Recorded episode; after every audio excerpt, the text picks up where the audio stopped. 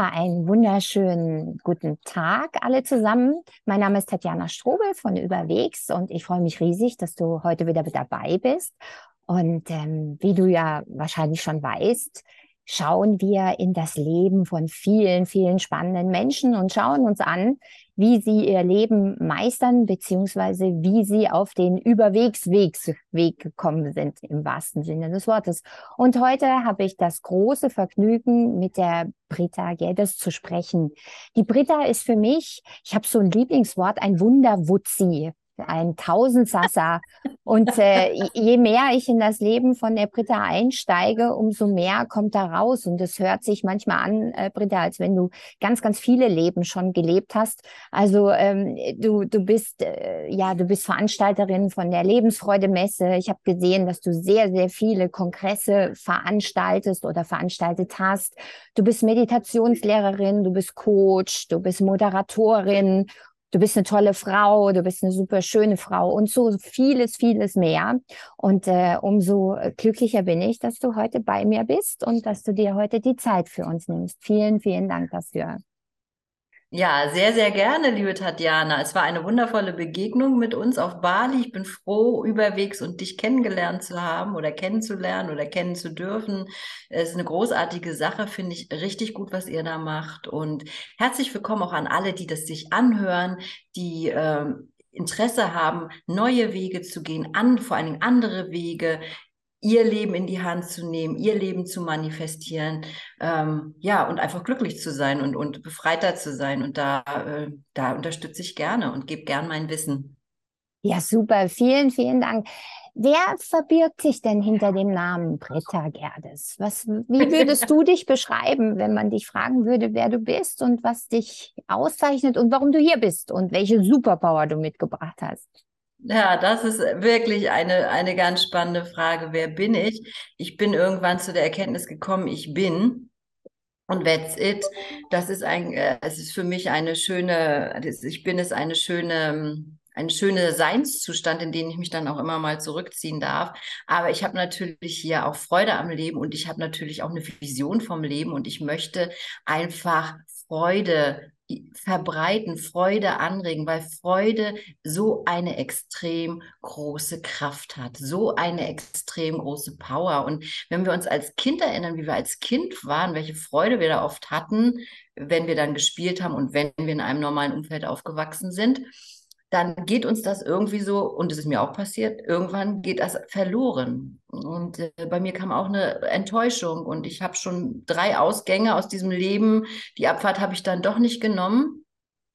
Ähm, und bin einfach hier geblieben und bin auch froh jetzt, dass ich diesen Weg gegangen bin und dass ich geblieben bin, weil es sich wirklich immer mehr zum Superschönen entfaltet, wenn man seinen eigenen Weg findet beziehungsweise wenn man ihn geht. Wow, jetzt hast du schon ganz vieles äh, erzählt, was mich super neugierig macht. Aber vorneweg würde ich gerne noch wissen, was bedeutet für dich Freude? Was ist Freude? Es gibt tatsächlich in dieser Welt Menschen, die das nicht empfinden können oder es nicht identifizieren können. Wie würdest du es beschreiben? Freude ist für mich sowas, wo sowas, ähm, das ist sowas Kribbeliges, sowas Juhu, so, so was Begeistertes, so was, wenn, wenn ich was mache, wenn ich ein Projekt habe, wenn ich mich mit tollen Menschen treffe, wenn ich tanze ähm, äh, und, und wirklich einfach bin und in diesem Sein mich so erfreue. Und ähm, Freude ist eine bestimmte Energie und man kann sie, wenn man möchte, in den Solarplexus ähm, stecken sozusagen und von dort als gelbes Licht oder gelbe Kraft sich entfalten lassen. Ähm, und, und, und dann gibt sie extrem, also Freude ist, ist, ist definiert als gelb, muss man, kann man machen, muss man nicht machen, ähm, aber gibt unglaublich viel Energie. Und wenn man, wenn ich einfach mit den Füßen im Sand am Meer langlaufe, also so in dieser Brandung, das ist für mich extremste Freude, extremste Freude. Also diesem Wellenschlag, äh, wie wir das jetzt so schön machen konnten am Indischen Ozean, äh, das ist für mich Freude, in der Natur sein. Ähm, dieses zu empfinden, das ist für mich Freude. Wow, mein inneres Kind äh, tobt gerade und tanzt gerade. Wie, wie war das denn in deinem Leben? Ähm, war denn diese Freude immer präsent? Oder, oder wie, wie würdest du es definieren? Wie hast du diesen Weg zur Freude gefunden? Naja, es ist ja nicht immer nur immer alles. Es gibt ja immer so Phasen und ähm, irgendwann kommen wir, kommen wir in die Schule oder irgendwann werden wir erwachsen. Und auch schon als Kind, das macht man so, das macht man so, aha, okay, das macht man so, schade eigentlich, aber gut, dann macht man das so. Ich hätte so andere Vorstellungen gehabt. Ähm, aber ich habe dann auch mich eingegliedert, weil ich wusste es ja auch nicht anders. Was, ich wusste nicht, was ich machen soll. Ich wusste auch nicht, was ich, was ich beruflich machen soll. Mir hat vieles Freude gemacht, aber jetzt so acht, neun, zehn Stunden da am Tag ein so ein Ding machen, ich wusste es einfach nicht. Ich wusste es wirklich nicht. Und ähm, ich habe dann ähm, wie nennt sich das, Berufs-, äh, Bürokauffrau gelernt, weil mir eine Freundin von meinem Vater gesagt hat, du, das mach mal als Grundlage, ähm, dann damit kannst du später viel anfangen, da kann, das ist so eine gute Grundlage. Das habe ich dann auch gemacht. Ähm, ich habe dann auch sehr früh geheiratet, weil der Mann, den ich kennengelernt hatte, wir hatten einen schweren Motorradunfall zusammen. Ich war in Ostberlin, er in Westberlin. Er hat sein Bein verloren. Ich habe gedacht, ähm, er braucht mich jetzt. Wir haben geheiratet. Ich bin ausgereist. Aber das war nicht die Beziehung, wie ich sie mir so vorgestellt hatte. Also ich habe gemacht. Ich habe immer einfach gemacht. Hatte natürlich auch schöne Momente. Es ist nicht so, dass es alles leid, oder, aber ich war einfach enttäuscht auch vom Leben. Aha, so ist das. Oder so, hat, so hatte ich mir das irgendwie nicht so vorgestellt. Alles so in die, so muss es sein, so muss es sein. Also ich kam mir immer vor wie so eine laufende Excel-Tabelle. Und das fand ich irgendwie da war nicht viel Raum für Kreativität, gerade auch wenn man, ich weiß nicht, ob, ob das in, in, in ähm, ich, es war damals noch Ost und West, ich bin in, in der DDR aufgewachsen. Da war ganz klar, was man durfte, was man nicht durfte, was man sagen darf, was nicht. Gut, man arrangiert sich damit. Und trotzdem hatte ich natürlich auch Partys gefeiert, Freunde. Äh, das hatte ich auch. Also, aber tief drunten, da war, war, war irgendwie so, dass ich nicht das leben konnte, was ich bin. Als du das so festgestellt hast, diese Enttäuschung, wie, wie bist du damit umgegangen? Was ist dann passiert? Weil ich glaube, das ist etwas, was ganz viele ja. Menschen in ihrem Leben empfinden. Ich habe das nicht festgestellt, muss ich gestehen. Ich, hab, ich dachte, das ist so. Und so musste jetzt eben sein, wurde mir immer gesagt, du musst das so, du musst da, da hast du so ein paar Auswahl, so ein bisschen aus. Ich habe dann ja nachher auch noch, äh, ich habe auch studiert und äh, dann hatte man immer so, ja, was machst du denn eigentlich am liebsten? Ja, ne, so, so mit Menschen mal. Da habe ich so Betriebswirtschaft per, Richtung Personal- und Ausbildungswesen, damit man so ein bisschen mal mit Menschen zu tun hat. Aber das in der Uni, das alles dieses, dieses starre Wissen, das hat mir einfach gar keinen Spaß. Also fand ich jetzt nicht so toll. Ich habe es selber bewusst nicht bemerkt. Mhm. Aber ich bin krank geworden. Ah, okay. Ist das eine der Ausfahrten, die du genannt hast eben? Genau, das ist eine der Ausfahrten. Ich bin krank geworden. Also das Universum oder mein Körper oder meine Seele hat in meinem Körper Bescheid gesagt und hat gesagt, so, ähm, jetzt wird das so. Und ich hatte Krebs. Ich hatte mit 27 direkt nach meinem äh, Studium, nach meinem Studiumabschluss in dem Jahr, wo ich abgeschlossen habe, hatte ich eine Diagnose Unterleibskrebs und habe natürlich gedacht, das ist ein Irrtum, weil ich hatte ja nun schon einen kranken Mann und das reicht ja irgendwie auch alles und das kann ja nicht sein. Ich muss, ich muss ja die Starke sein. Mhm. Und nun hatte ich aber diese Diagnose und stand erstmal da mit 27. Und wenn man so eine Diagnose bekommt und sich damit dann auseinandersetzt, dann kam auch gleich der Tod ins Boot. Mhm. Wie war das? Bei Wie hat sich das angefühlt? Das fand ich gar nicht so schlimm. Mhm. Ähm, aber ich habe gedacht, und das musste mein Mann mir versprechen, ich möchte nicht zerstückelt werden. Also so nach dem Motto, erst ist es da, dann ist es da. Und ich sage, ich das nicht mit mir. Dann lieber wirklich Ende. Mhm. Und dann habe ich mich natürlich irgendwie auf die Suche gemacht. Ähm, ich hatte dann verschiedene Informationen bekommen. Man kann eine Blutkristallanalyse machen. Äh, ich habe die biologische Krebsabwehr kontaktiert. Ich habe, die wollten mich sofort operieren. Aber ich habe dann gesagt, ähm, ich nehme mir noch ein bisschen Zeit, ich informiere mich erstmal, weil die Konsequenz natürlich aus dieser Operation ist, ist, ist, dann gewesen, dass ich keine Kinder bekommen kann. Und die hatte ich schon gern gehabt. So. Und um, um das zu entscheiden wollte, habe ich mir einen Monat Zeit genommen und habe recherchiert. Und habe dann ähm, diese Blutkristalanalyse hat gesagt, du hast eine Entzündung, aber keinen Krebs. Sie hat es zweimal mit mir gemacht, hat gesagt, aber wenn du Angst hast, ist es besser, du lässt dich operieren, sonst wird es Krebs. Mhm. Und ähm, ja, nach längerem Hin und Her habe ich mich dann für diese Operation entschlossen.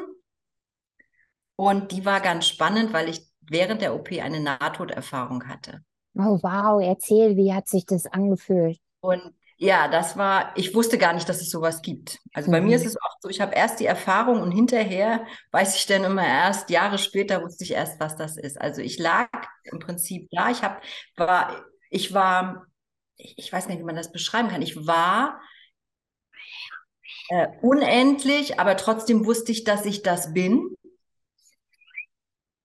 Äh, man ist ja dann ohne Körper und mhm. ganz frei und ganz hell und ganz leicht und ganz schön. Es war wundervoll. Es war wundervoll. Ich konnte überall hin. Es ging alles ganz schnell, was ich ja sowieso liebe, wenn alles ganz schnell geht. Zack, zack, zack, mhm. zack. Sonnig, hell, wunderbar, habe ich gedacht. Mann, super. Und dann kam aber mein Großvater und auch mein spiritueller Meister und die haben gesagt, du, geh bitte, also, du gehst nochmal zurück in deinen Körper. Und da habe ich gesagt, habe ich den so angeguckt da von oben, das kleine blutige Ding, habe gesagt, nö. nö, ich bin nicht wirklich interessiert. wow. Und dann bin ich, und dann bin ich aber aufgewacht und bin im Körper aufgewacht. Wie hast du das eingeordnet? Du sagst ja, du hast es eigentlich erst viel später erkannt, was es war.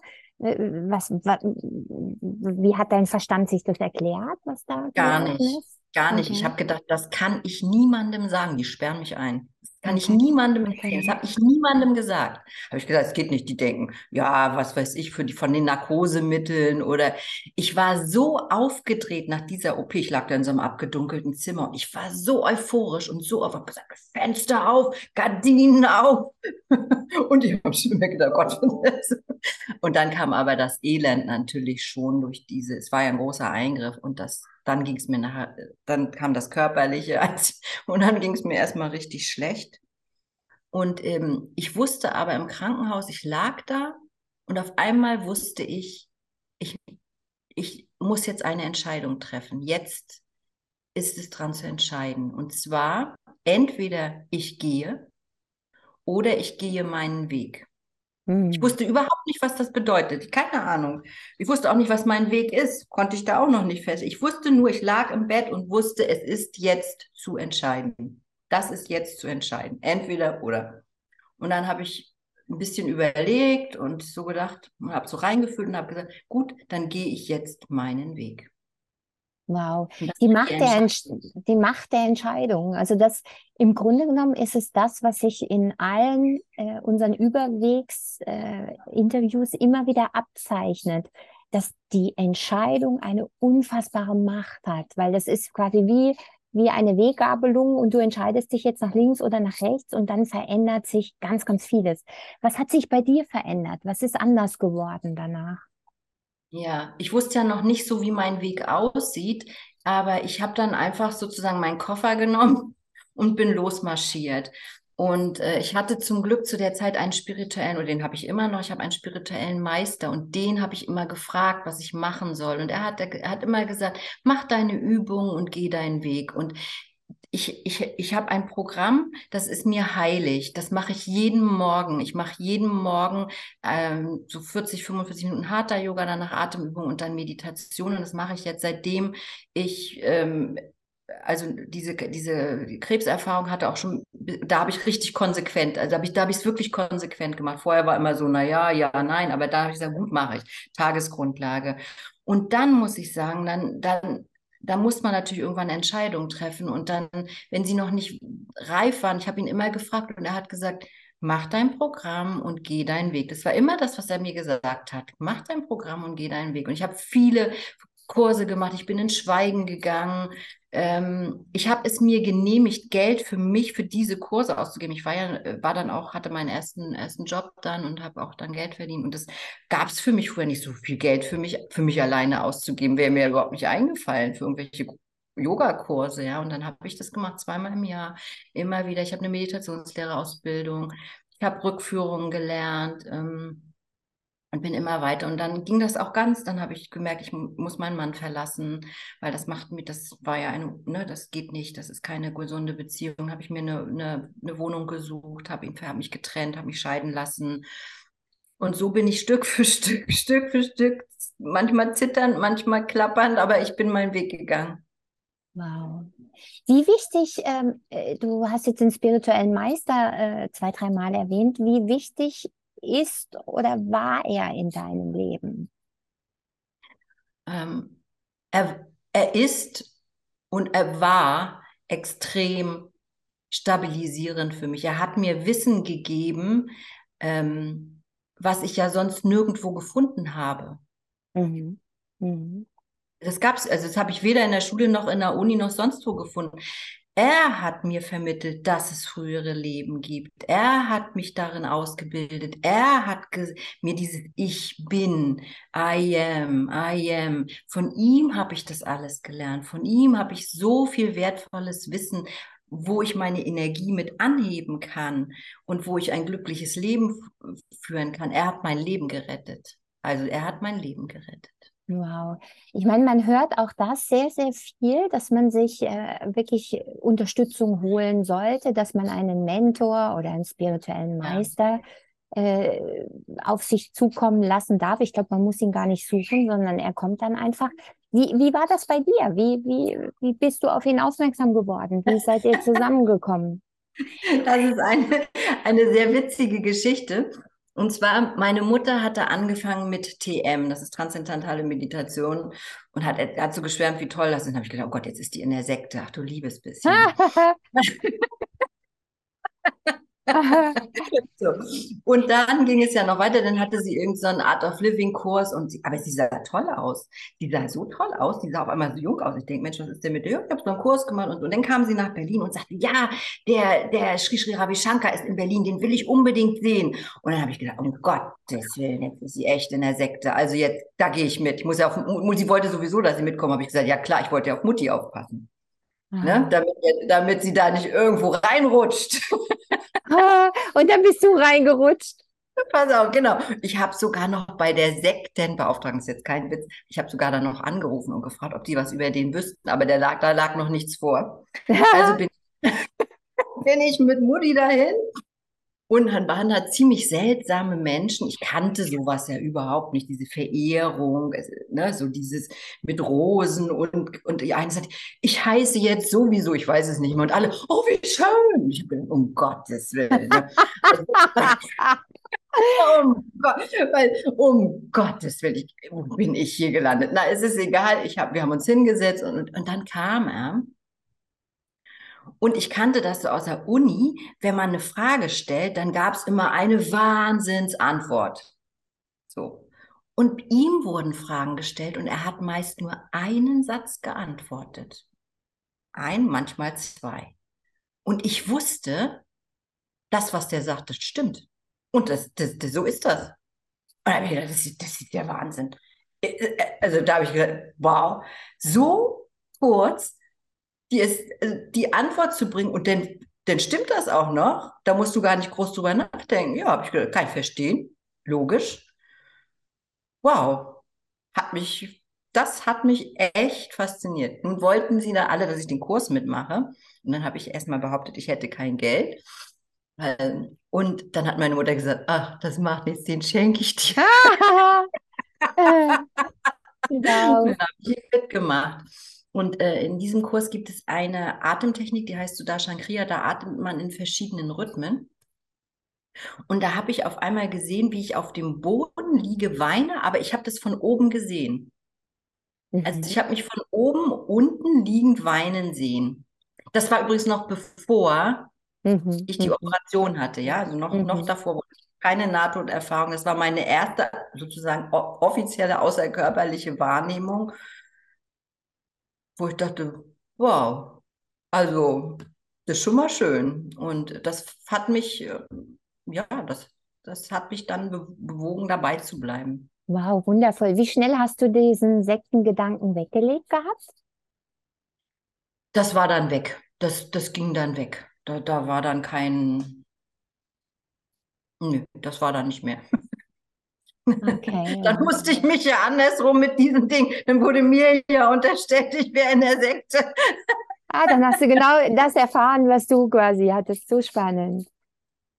Ja, und dann bin ich wirklich, äh, so mehr oder weniger, habe ich dann die Übungen gemacht und so weiter, bis zu dem, zu dieser Erkrankung. Und wie gesagt, da war mein Meister auch da, hat mich zurückgeschickt, mein Großvater auch, beide, haben mich zurückgeschickt. Und dann habe ich gesagt, okay, ich habe es verstanden, ich gehe meinen Weg. Mhm. Du hast vorhin gesagt, ähm, der Weg war nicht klar. Woher hast du gewusst, dass jetzt die einzelnen Stationen richtig sind? Ja, aber du bist ja dann den Weg gegangen. Aber wie geht man den, wenn man es eigentlich gar nicht weiß, wie der Weg ist? Irgendwie legt sich der Weg dann unter deine Füße. Oh. Irgendwie legt sich der Weg unter deine Füße, ja. Wenn man was tut, wann ja, legt sich der Weg unter deine Füße? Ja. Also ich habe immer wieder, ich habe immer mein Programm gemacht, ich bin immer in die, in, in den Silent gegangen, immer in diesen, diesen Silent Space. Ähm, ich habe meine, dadurch natürlich, denke ich mal, auch meine Intuition extrem entfaltet. Und irgendwann spürst du dann, äh, erst irgendwann spürst du dann, dann kommt das sowieso, das ist jetzt dran, zum Beispiel mich zu trennen, das ist jetzt dran, also such dir eine Wohnung. Und ähm, naja, dann denkst du erst, ach nee, na, es ist ja auch nicht so bequem, dann so ein Gespräch zu führen, dass man sich trennen möchte und so. Das schiebt man ein bisschen vor sich her, ne? Aber es, es wurde immer stärker. Dann wusste ich so, jetzt ist es, du, du spürst es einfach. Jetzt ist es dran. Da habe ich die Zeit damals noch Zeitung genommen, reingeguckt und zack, ich hatte auch gleich was. Also ich habe gleich was gefunden. Und ähm, ja, dann musste ich das ja nun mal mitteilen, was Sache ist. Und es war nicht schön, aber es ging ja nicht anders. Ich hatte mir ja versprochen, ich gehe meinen Weg und du spürst es, du weißt es. Du weißt es einfach. Wow. Und gerade wenn es so ein bisschen so, du musst aus deiner Komfortzone, hat es mich ja auch rausgehebelt, ja. Aber mhm. und dann, ja. dann, dann, dann auch der Beruf und irgendwann war auch klar, auch ich, also ich, ich habe nur so zur Info, ich habe ähm, mich sehr mit Frauenrecht beschäftigt und wollte, dass Frauen ähm, und meine Di Diplomarbeit damals noch darüber geschrieben, warum es so wenig Frauen in Management und in, geführt in gehobenen Positionen gibt. Ich habe auch Sektenbau äh, nicht Sektenbeauftragte, Frauenbeauftragte gefragt. Mhm. Und so weiter. Und ich war ziemlich enttäuscht von den Frauenbeauftragten, die nicht so bissig und knackig waren, wie ich sie mir vorgestellt hatte. Nur eine, die war richtig gut von Otis, die war richtig gut. Und die hat richtig losgelegt. Die hat mir gefallen. So bin ich nun in, in die Firma gegangen. Ich habe die Krankensatzverhandlungen mit den Krankenhäusern geführt von einer, von einer großen Krankenkasse aus. Ich war, in, ähm, ich war in den Verhandlungen auch mal mit dem Senat und so und ich habe gemerkt, es geht den Leuten gar nicht um das Wohl der Menschen. Ich wollte in die Politik, das war mein Ziel. Und wenn ich ein Ziel habe, dann gehe ich ja auch richtig drauf los. Und ich mhm. wollte was verändern und ich wollte mehr Frauen da reinbringen. Aber ich habe gemerkt, das schaffe ich gar nicht, das geht gar nicht. Und da werde ich dann auch krank. Und so habe ich dann diesen Weg auch verlassen und bin in die Arbeitslosigkeit gegangen, ohne zu wissen, was dann kommt. Wie hat sich das angefühlt? Ich meine, ich könnte mir vorstellen, dass viele, die jetzt hier zuhören, äh, diesen Gedanken auch ganz häufig haben, zu gehen, einfach zu gehen, weil es sich nicht mehr richtig anfühlt, aber noch nicht den restlichen Weg zu kennen. Wie war das, das auszuhalten? Tja, also erstmal war das befreiend, ich meine, mhm. ich habe ein gutes Kollege, also ich hatte gute Kolleginnen und so. Es ist mir auch nicht so leicht gefallen. Es ist ja nicht immer alles nur so und nur so. Es hat ja alles viele Facetten. Nun kam es dazu, dass ich mich verliebt hatte und mein neuer Partner hier in Lübeck war und ich war ja in Berlin.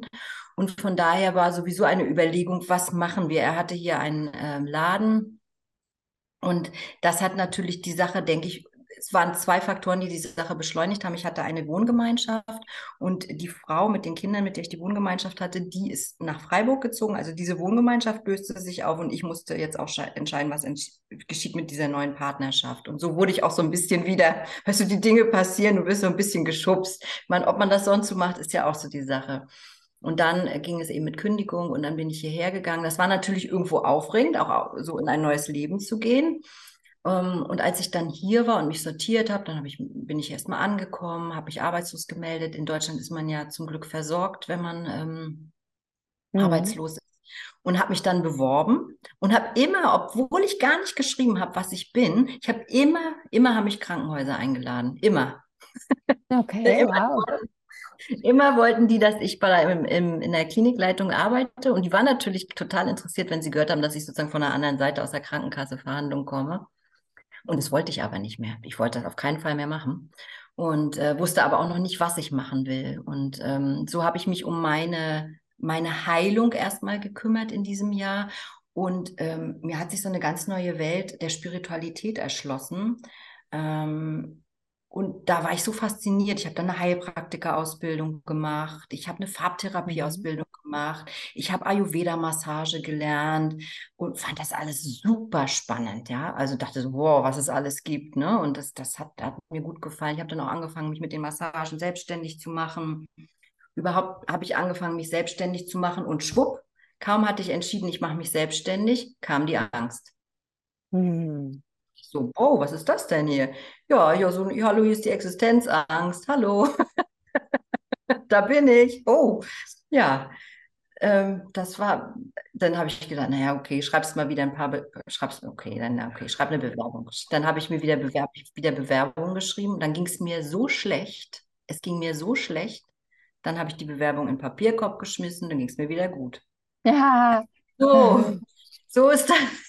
So ist das vonstatten gegangen, weil irgendwann nach einem Jahr ist ja auch Schluss mit Arbeitslosengeld und ich wollte auf keinen Fall in dieses andere da, wo du tausend Formulare, das, das bin ich überhaupt nicht, ja.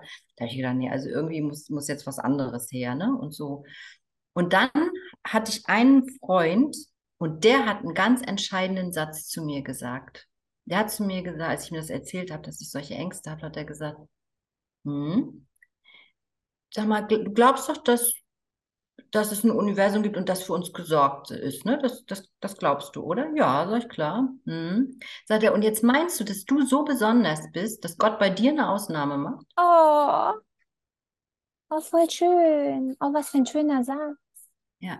Glaubst du, dass du so besonders bist, dass Gott bei dir eine Ausnahme macht?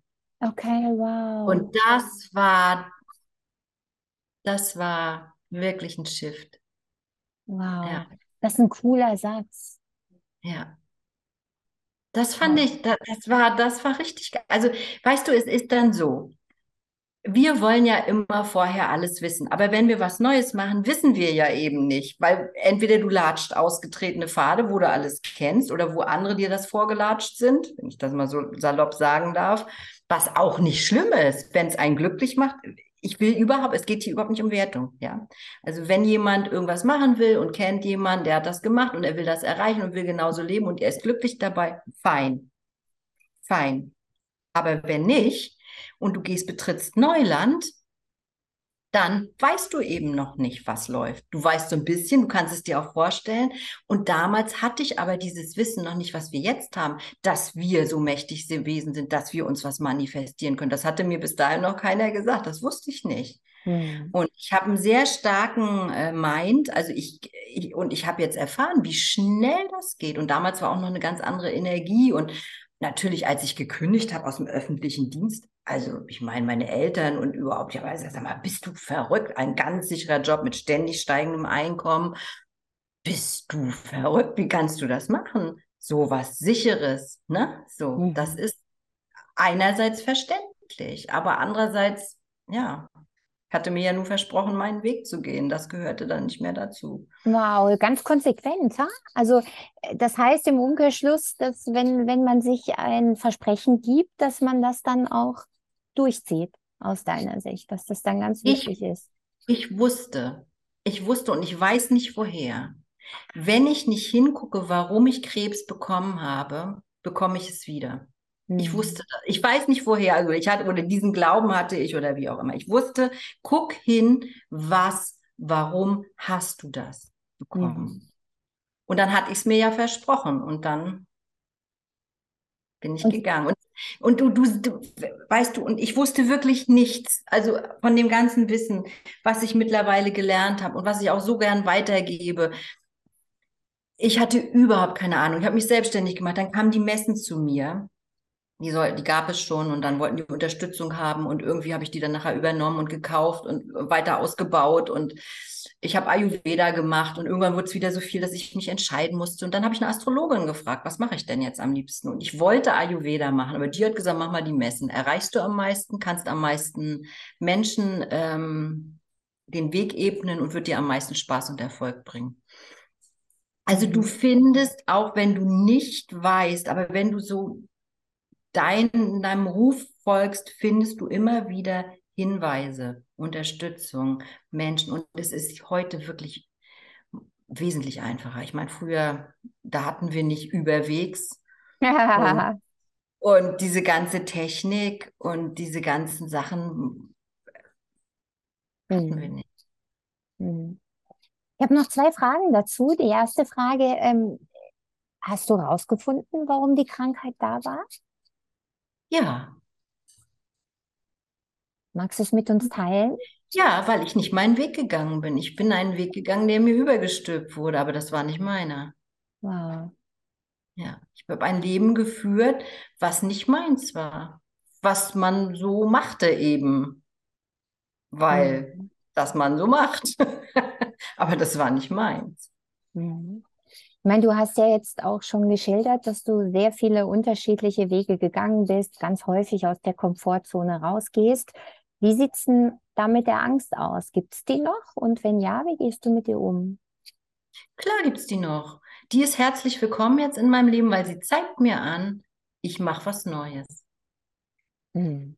Angst darf ein bisschen da sein, ist gar nicht schlimm. Nur nicht so übermächtig, dann lähmt sie, ein bisschen Angst ja, du, wenn du was Neues machst, mhm. dann ist auch ein bisschen Angst dabei. Das ist immer eine, eine Prise von Angst, ist ja, ist ja ganz, ganz würzig, aber mehr da sollte es dann auch nicht sein. Und wenn, na gut, man kann sie sich angucken, man kann sie atmen, man kann viele Dinge tun. Äh, hilf mir mal ein bisschen, äh, wie guckst du sie an? Was, was macht man da? Ähm, Warte mal ganz kurz, mein Hund, der läuft hier so aufgeregt hin und her. Was hat er nur? Wir wissen es nicht. Komm, was ist los? Komm hier. Das irritiert jetzt so ein bisschen, das macht er eigentlich nicht. Sitz. So. Ähm, stellst du wieder an oder hast du gar nicht ausgestellt? Ich habe nicht ausgestellt. Wir lassen es drin. Das gehört okay. zum Leben dazu. äh, wie mache ich das? Ähm, indem ich sie wahrnehme und dahin atme. Vielleicht ganz einfach ausgedrückt. Wie, wie, wie, macht sie sich bemerkbar? Wie, wie realisierst du, dass sie, dass sie da ist? Na, indem ich mir natürlich Argumente zurechtlege. Mein, man ist, der, der meint es ja schlau. Und wenn ich dann irgendwas machen will, dann findet der natürlich Argumente, warum das noch nicht geht. Mhm dann merke ich so, da geht das, das, da geht das, ne? Nee, ah ja, ja, nee, musste ja noch erst dies und nee, ist jetzt noch nicht, ach, ruh dich mal lieber erstmal aus oder ach, was weiß ich. Nee, ah, musste erst noch mal, alles vielleicht noch ein bisschen früh. Ah, weißt du, immer wenn dann diese Argumente, der Geist fängt dann an zu quatschen, dann weiß ich schon Bescheid, alles klar. Hier ist, hier stimmt was nicht. Okay. Und es, es ist ja auch so, wenn du im Flow bist, im Fluss, hast du Energie, bist begeistert und wenn du das zurückhältst, geht auch die Energie zurück, ne? Mhm. Mhm. Wow, danke schön fürs Teilen. Mhm. Was waren die anderen Ausfahrten, die, die sich dann nochmal gezeigt haben? Äh, die waren davor. Aha. Das heißt, die letzte Ausfahrt war, war die Krebserkrankung. Die letzte Ausfahrt war die Krebserkrankung. Davor hatte ich eben einen schweren Motorradunfall. Mhm. Ähm, wo ich, also wirklich, das war wirklich ein Wunder. Also ich weiß nicht, wie viele Engel mich da getragen haben. Mm, da bin ich wirklich sehr weit geflogen und ähm, auch der Helm hat den ersten Aufprall abgehalten, ist mir aber dann abgeflogen und ich sah wirklich schlimm aus. Aber mhm. ich hatte außer ein paar Prellungen und dass ich aussah wie so ein Monster, hatte ich da keine, keine Schäden davon getragen. Das ist wirklich, das war das nächste. Und dann hatte ich als kleines Kind, ich weiß nicht, wie alt ich war, vier, hatte ich eine Erkrankung, wo keiner wusste, was es ist. Sie haben vielleicht vermutet, das ist eine eine Vergiftung oder so. Und ich lag im Krankenhaus. Ich war, war in so einer Isolations, ähm, in so einem Isolationszimmer. Es durfte niemand zu mir, weil ich eben nicht wusste, weil sie nicht wussten, was ich habe. Und dann habe ich, ähm, da, damals konnten die Eltern noch durch so ein Glasfenster gucken in der mhm. Tür. Dann haben die meine Schwester so hochgehalten und dann habe ich nur gedacht, nee, das kann ich denen jetzt aber auch nicht antun. oh je. Mhm. Ja. Mhm. Wie ist denn dein Weg dann weitergegangen? Du hast dann diese Messe, die übrigens Lebensfreude-Messen heißen. Ähm, ja. Ist dir da schon klar geworden, dass das äh, vielleicht ein Lebensthema werden könnte, das Thema Lebensfreude? Also ein Thema, Nö. das du auch nach außen tragen könntest? Nö, ich habe immer einfach nur gemacht, weißt du. Dann kam das, dann kam das, dann kam das. Und ich habe immer einfach nur, ich habe das wirklich gedacht, okay, dann unterstütze ich die mal ein Jahr und gucke mal, ob mir das gefällt. Ähm, und, und, und so ging das irgendwie immer weiter. Und dann habe ich dann, dann irgendwann sind die nach Hawaii gezogen, dann ging das mit der Kommunikation, das war damals alles noch nicht so gut und schon gar nicht mit der Zeitverschiebung. Dann haben wir gemerkt, so können wir nicht zusammenarbeiten. Dann haben sie mir das angeboten, das zu übernehmen, als zu kaufen, habe ich das gemacht. Dann ich, bin ich in andere Städte damit gegangen. Hm. Ja, so ging das immer weiter. Mhm. Mhm. So, und dann, ähm, dann ist meine Freundin verstorben. Ähm, an, auch an Krebs. Und ähm, ich habe ihren Sohn genommen. Dann. Mhm. Das war schön. Also habe ich doch noch ein Kind bekommen, auf andere Art und Weise. Da war er mhm. 15. Ja, dann. Also ja. das Universum erfüllt mir schon alles, was ich mir wünsche, aber auf andere Arten und Weisen, wie, mal, wie, wie, wie das so normalerweise funktioniert. Ich glaube, ja. das ist auch nochmal ein ganz wichtiger Hinweis, Britta, dass wir häufig sehr vorgefasst sind in unseren Ideen, wie etwas zu passieren hat. Also wenn wir, ich mache gerade ein spannendes äh, Seminar zum Thema Fülle. Und wenn du dann so reingehst und dir überlegst, ähm, dass jetzt, keine Ahnung, eine Million oder zehn Millionen oder 20 oder 50 Millionen, weil das Universum kennt den Wert ja nicht, sondern wir beziffern den Wert über unseren Kopf, dass, äh, dass wir dann schon eine ganz klare Idee haben, wie das kommen könnte oder eben nicht. Ja, und, und dass wir uns dann eigentlich alles schon vorwegnehmen, im Positiven wie auch im Negativen, weil das Universum anders erfüllt, als wir uns das in unseren kühnsten Träumen vorstellen. Ja. Ja, so ist das. Also das, das, das ist eben, wenn wir es ist nicht, also wenn du ein Unternehmen hast, das habe ich auch gelernt. Ich habe früher sehr intuitiv immer entschieden, aber mit einem Unternehmen und mit Angestellten kann man das teils, aber teils muss es auch ganz klare Strukturen geben und ganz klare Abläufe, sonst wird das nicht, sonst weiß keiner, wo er richtig, die, die wir können ja nicht in mich reingucken, wie, wie ich mich gerade wieder befinde oder wie ich intuitiv entscheiden würde. Also für da, das habe ich auch mühsam gelernt und Ansage zu machen, Struktur zu geben. Ähm, ähm, aber na klar, wenn wir irgendwas wollen und auch merken, oh, ich wünsche mir jetzt eine Million, dann darf man auch erstmal erfühlen, was eine Million bedeutet von der Menge her. Und viele sagen das zwar, aber haben überhaupt nicht das Verständnis, was eine Million ist oder wie, und haben sowieso, schaffe ich sowieso nicht, ist ja aber meist im Unbewussten oder im Unterbewussten, hm, dass man sich da die, die, die Glaubenssätze reinballert oder drin hat. Und dann ist auch die Frage, warum? Mhm. Also, warum möchte ich denn überhaupt eine Million, um die auf dem Konto zu haben? Ja, gut, auch schön. Dann sagen viele, gib mir Sicherheit. Aha, wirklich?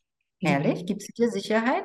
Wirklich? Wenn du sie hast und sie ist auf dem Konto, was willst du dann? Dann willst du sie nämlich behalten und hast sonst Angst, dass du viel investierst, sie verlierst. Gibt sie dir wirklich? Ja, Geld gibt mir Sicherheit. Aha, wirklich? Ja, weil das stimmt nicht. Es stimmt einfach nicht. Ich kenne viele reiche Menschen, die fühlen sich nicht sicher. Ganz und so. gar nicht. Ich habe eine Freundin, die ist letztes Jahr sehr vermögend geworden durchs Erbe. Und sie sagt, es war das schlimmste Jahr ihres Lebens.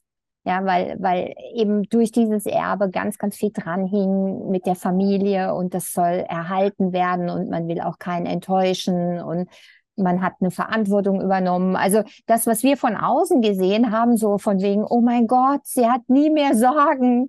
Ja, das hat ja. sich eigentlich in das verwandelt, dass sie nur noch Sorgen hatte, weil vorher war ihr Leben sehr, sehr einfach. Und das ist spannend, wie, dass wir häufig auch nicht reingucken können ähm, aus der anderen Perspektive, weil wir sehen es halt immer nur aus unserer Perspektive. Du hast vorhin auch was Schönes gesagt, das hat der Peter Kittel im Interview schon mal gesagt, als er aus dem öffentlichen Dienst ausgetreten ist und noch zehn Jahre quasi hatte vor der Rente, als alle gesagt haben, sag mal, bist du bescheuert und so weiter und so fort. Da hat er gesagt, äh, es ist in ihrem Kopf, nicht in meinem. Und das war für ja. mich so ein ganz prägnanter Satz, weil jeder kann es nur in seiner Wahrnehmung äh, übernehmen oder kann es nur so erfassen, wie er es wahrnimmt. Und was er sehen will. Wir wollen auch häufig nicht die anderen Seiten sehen. Also wenn hier, ähm, vielleicht kennst du es auch, wenn Olga Opfer manchmal bei mir anklopft, das ist mein, mein Maskenball, äh, dann äh, lade ich sie auch immer herzlich ein, so wie du die Angst auch einlädst. Und dann äh, frage ich sie immer, ob sie das gesamte Programm dann möchte. Ja, weil sie sieht irgendwas, irgendeine tolle Partnerschaft oder irgendjemand, der sehr, sehr reich ist oder ein luxuriöses Leben hat, wo, wo sie dann kommt und sagt, das will ich auch wo ich dann immer sage, möchtest du den Rest auch? Weil du siehst nee, das wollen die dann meist Aspekt. nicht. Genau, genau. Das ist dieser Aspekt, ja. Aber wir können uns den Aspekt ja erfüllen. Ähm, das habe ich auch gelernt. Und wie gesagt, ich habe, glaube ich, in jeglicher Hinsicht Krise gehabt. Also ich habe Finanzkrise gehabt mit meinem Business, als es gewachsen wurde und mir über den Kopf wuchs und ich wusste, wie ich es machen soll. Habe ich eine riesen Finanzkrise gehabt. Ich habe eine Gesundheitskrise gehabt und ich habe auch einen ganz lieben Partner verloren, ganz plötzlich. Ich habe mich 2017 nochmal ganz doll verliebt. Hm. Und wir hatten ein Jahr zusammen und dann ist er ganz plötzlich verstorben. Und auch das war echt hart. Wirklich. Es war schlimm. Es war hm. wirklich eine schlimme emotionale Zeit, aber was das mir gebracht hat, ähm, ich hatte sonst immer noch eine Fassade. Ich hatte mhm. immer eine Fassade. Als Unternehmerin, als Selbstständige, als Messeleitung, als was weiß ich, musst du ja so und so sein. Mhm. Da darfst du nicht sagen, dass es dir nicht gut geht oder dass du musst positiv sein, du musst bla bla bla bla bla bla so. Aber da ging es nicht mehr.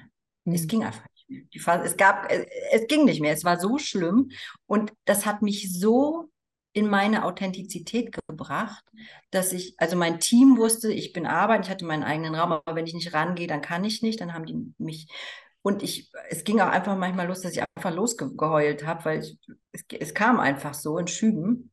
Mhm. Und jeder wusste das irgendwie. Und, und ich habe so viel Mitgefühl Annahme, ähm, Freundschaft, Liebe erfahren wie noch nie zuvor. Mhm. Rosen an meiner Tür, Gedichte an meiner Tür, Einladung. Komm, du kann, brauchst nichts zu sagen, du brauchst nur hier zu sitzen. Du kannst weinen. Boah. Boah, es ist sehr berührend. Wow, danke schön. Das war, und seitdem weiß ich, ich brauche meine Emotionen nicht mehr zu kontrollieren. Wenn die kommen, kommen sie. Und dann laufen eben die Tränen. Und das ist so. Und ich hatte schon immer irgendwie mal durch das Zeigen deiner, es gibt so ein Tarot, so eine Tarotkarte. Und die hatte ich immer gezogen. Durch das Zeigen deiner Emotionen bist du schön, dachte ich, so ein Scheiß, kannst du sowieso nicht Kam immer, naja, ja, hier, ne, in meiner, weißt du, ich habe ja die und die Rolle und jene Rolle, ne? Und das stimmt nicht. Und wir können und das ist das, was, was das Geschenk dieses, dieser Situation ist, dass es mich voll und ganz in meine Authentizität gebracht hat und dass ich nichts mehr verstecken und zurückhalten muss und dass ich sagen darf, wie es mir geht und dass ich keine Rolle mehr spielen muss. Fantastisch. Was für wunderbare Schlussworte, liebe Britta. Das ist großartig. Also wir haben über die Macht der Entscheidung gesprochen und haben aber auch darüber gesprochen, was, was sich verändert, wenn wir authentisch sind und wenn wir unseren Weg gehen. Und dafür bedanke ich mich ganz, ganz herzlich bei dir. Vielen, vielen Dank für deine Zeit, für deine Offenheit, dass du Danke. diese sehr, sehr persönlichen Geschichten mit uns geteilt hast. Wir verlinken alles, äh, was die Britta Spannendes macht. So, wenn du sie äh, kontaktieren möchtest, mit ihr in Kontakt treten möchtest, dann äh, findest du das alles unter dem Podcast oder unter dem Video. Und ich danke dir ein weiteres Mal, dass du dabei warst. Teile bitte, was du hier hörst, weil ich glaube, dass es das Leben von vielen, vielen Menschen verändern wird, wenn wir lernen, überwegs zu sein und wenn wir lernen, einfach wir selbst zu sein. Vielen Dank an euch alle und bis bald. Dankeschön. Ja, vielen Dank fürs Hören und ich wünsche dir ein wundervolles Leben euch allen und es lohnt sich, sich selbst zu leben. Auf jeden Fall. Danke dir, Britta.